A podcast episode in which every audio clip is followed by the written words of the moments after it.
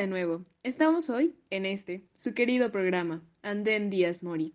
El día de hoy traemos una mesa redonda que llamamos El valor de las monedas y de las personas. Y justo como el nombre lo indica, se hablará sobre la sociedad y economía durante el porfiriato.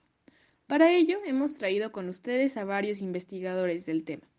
Démosle la bienvenida a Paulina, Valentina, Eric y Mario.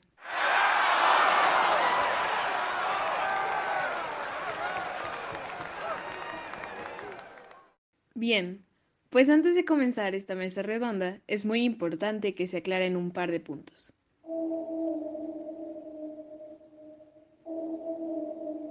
El primero de ellos es que yo seré la moderadora de esta mesa, es decir, cederé la palabra e indicaré los tiempos de participación.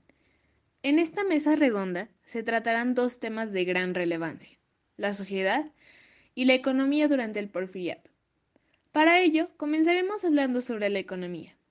Vale, gracias por acompañarnos el día de hoy. Te pedimos, tú abras esta mesa. Tienes 30 segundos para mostrar tu opinión.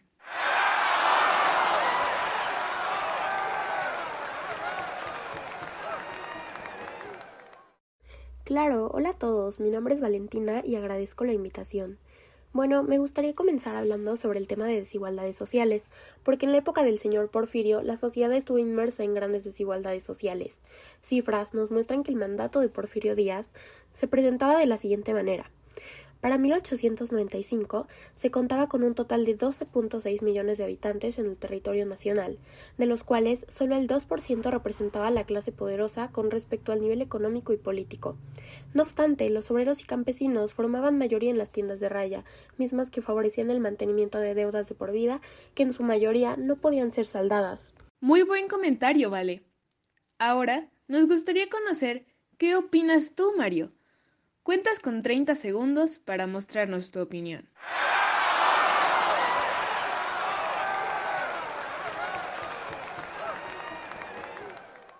Hola, mi nombre es Mario y también agradezco la invitación. Justo ahora que ya estamos hablando de las desigualdades, creo que es importante hacer referencia a la vestimenta. Lo anterior se puede demostrar en los titulares de periódicos que contenían palabras como desnudos, esto era el resultado de los múltiples saqueos que se originan cuando incluso la vestimenta se convierte en un bien de cambio. En contraste, aquellos que tenían la posibilidad de adquisición de mejores telas, sin importar que fueran dueños de algunas tiendas mexicanas productoras de estas telas, preferían aquellas que eran importadas de Norteamérica o del continente europeo, costumbre que hasta la fecha continúa. Qué gran observación, Mario. Es turno de escucharte, Pau. ¿Qué tienes por decirnos? Te recuerdo que cuentas con 30 segundos para mostrarnos tu opinión.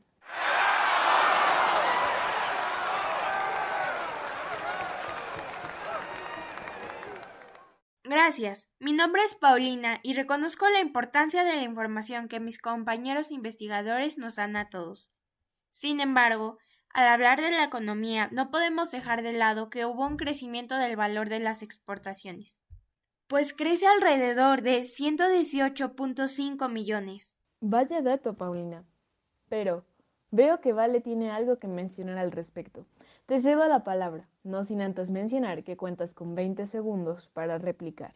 Gracias, reconozco el crecimiento económico de la época. Sin embargo, durante la búsqueda de la modernidad, los beneficios obtenidos desafortunadamente se quedaron principalmente en algunos de la élite de la sociedad, patrón que caracteriza a esta época de la historia.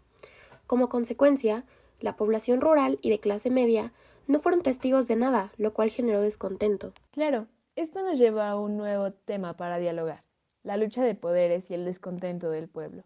Para ello, invito al investigador Eric para darnos su opinión.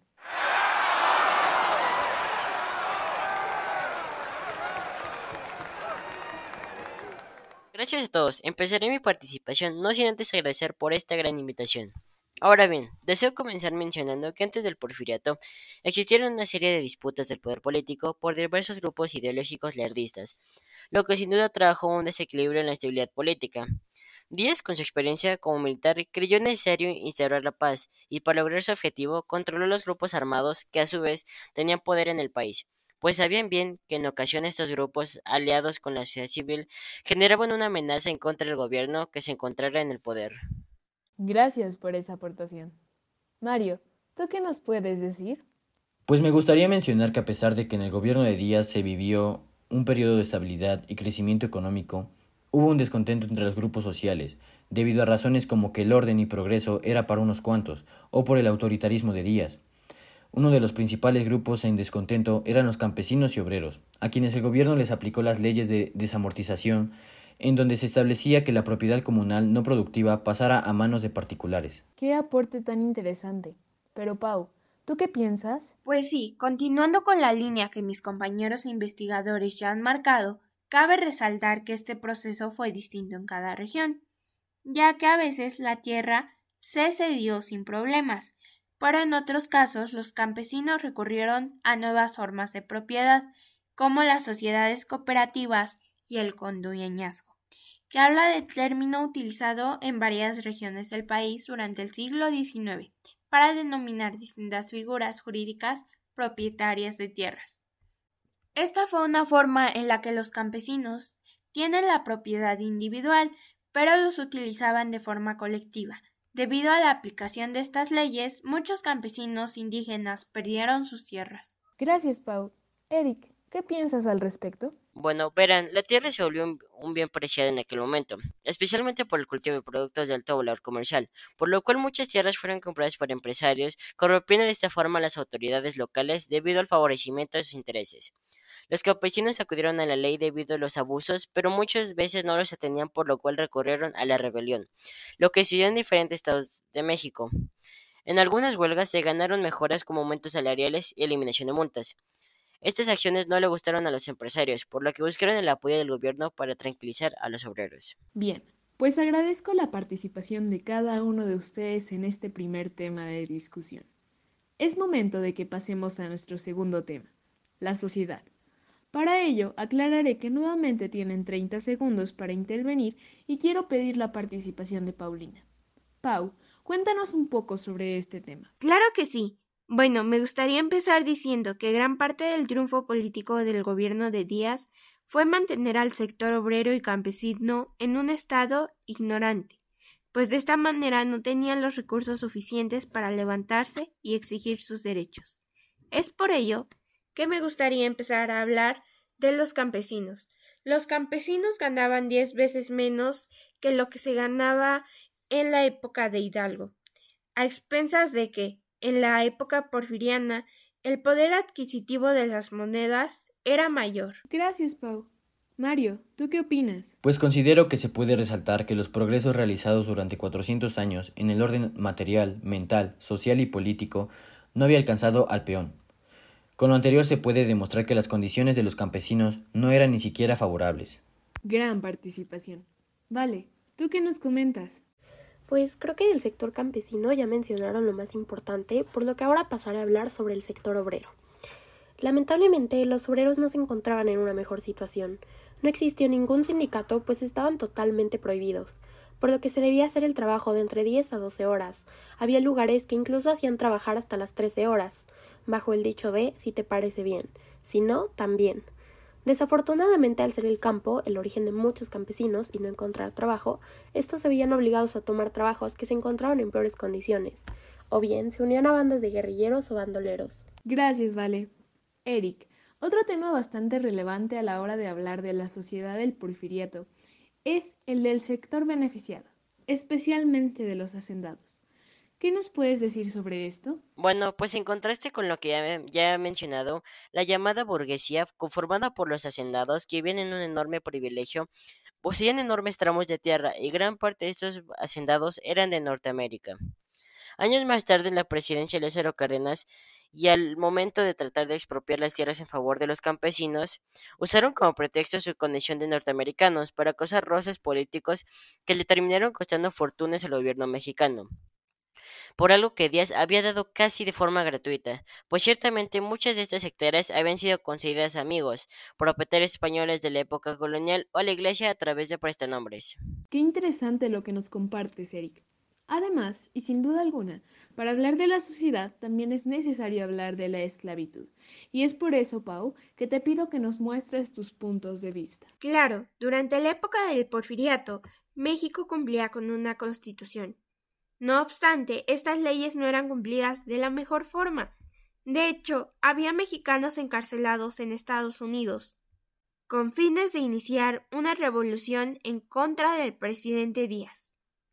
Esto a causa de la inconformidad de los habitantes de México sobre la forma de gobierno y esclavitud vivida en pleno siglo XX. Justo como ya se había mencionado, en México existían propietarios de grandes extensiones de tierra, considerados también hacendados y dueños del Enequén. Lugares los cuales contaban con un gran número de esclavos llamados peones o empleados personas las cuales cumplían con una característica similar. Todos tenían una deuda con sus patrones. Cabe mencionar que, en la Constitución, la esclavitud no era permitida. Gracias, Pau. Mario, ¿tú qué puedes aportar? Claro, me gustaría comenzar por hablar de los yaquis. Los yaquis eran hombres trabajadores y fuertes del norte, gente digna y de confianza del estado de Sonora.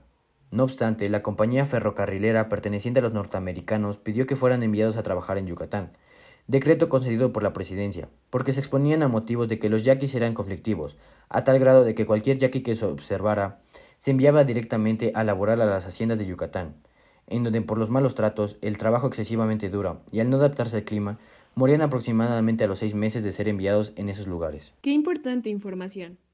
Vale, ya que estamos hablando de los yaquis, ¿Qué piensas tú?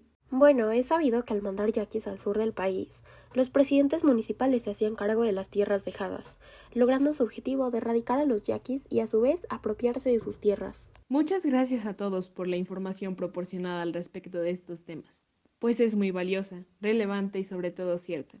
Sin duda, el porfiriato fue una época de la cual no se puede tomar una postura a favor o en contra, pues tiene sus altas y bajas. Y es en esta mesa lo que se prueba. Este es un episodio más de este su programa. Hasta la próxima.